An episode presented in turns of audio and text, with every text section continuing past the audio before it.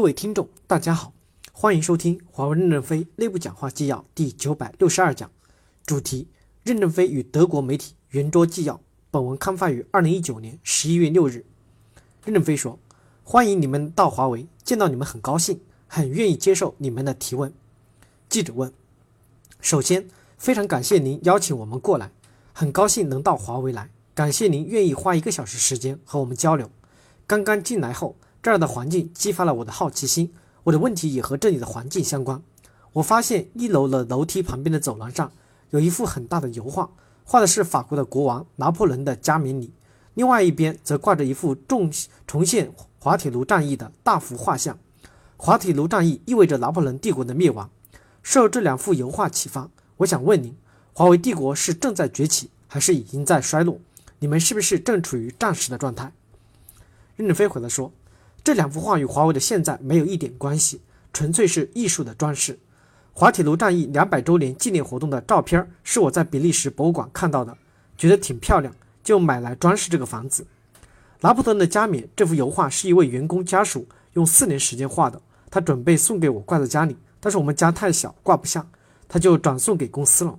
这些画和公司的经营状况没有任何关系。记者提问：在您看来，华为现在处于怎样的状态？因为贸易战这个词已经被反反复复提了好多次，华为是不是正处于战时的状态？如果不是，那么您能描述一下华为现在的状态吗？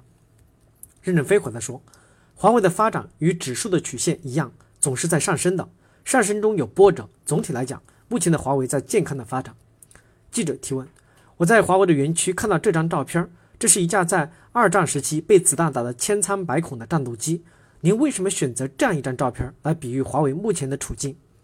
任正非回答说，在实体清单刚出来的那个时候，我偶然在网上也看到了这张照片，飞机被打得浑身都是弹孔，但是还在飞，觉得华为很像这架飞机，也被打得千疮百孔，也还在生存，还在顽强的飞行。我们在这个时候加紧补洞，让华为这架飞机能继续飞行，让它安全着陆。当前。我们把很多做未来五到十年发展研究的科学家、专家调回来，组成还乡团来杀回马枪补洞。现在是为了生存，把洞先补好，而不是为了领先世界。现在大多数的洞已经补好了，飞机能继续飞行。还有一些比较重要的洞，需要两到三年才能完全克服。我们汇集了几千家科学家、专家和工程师，聚集在一起努力。两三年以后，我们的破飞机可能会就会变成崭新的飞机了。记者提问。是谁在朝华为开枪？是美国在开枪打华为这架飞机吗？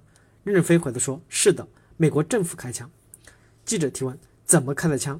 任正非回答说：“实体清单禁止我们用美国的零部件、软件等等各种方式。”记者提问：“德国政府目前正在针对是否应该允许华为参与德国的五 G 网络建设进行讨论，部分政府官员仍深心存疑虑，表示可能还是不能信任华为。”因为华为可能会把网络的数据交给中国政府，或者被迫这么做。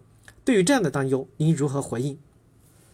任正非回答说：“德国在电信网络的附加的安全要点文件上，对 5G 的技术供应商的安全提出了要求，对所有的供应商都是一视同仁。我们是响应支持的。要用事实来证明供应商的安全可靠，德国政府自己进行评估，我们只是积极的接受德国的评估。”记者提问。德国外长近期两再次表达了他的担忧，他认为新出台的安全要求目录还不够。从这个角度来看，德国这边的讨论似乎还没有结束。目前，德国对华为还是存在着很多担忧。华为准备怎么消除这些顾虑呢？任正非回答说：“还是由政治家讨论去。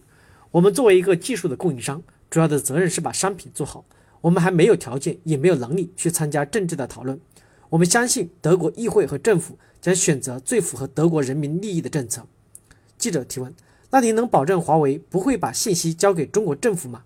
任正非回答说：“当然可以保证，我们要与德国政府签无后门的协定，这就是我们的承诺。”感谢大家的收听，敬请期待下一讲内容。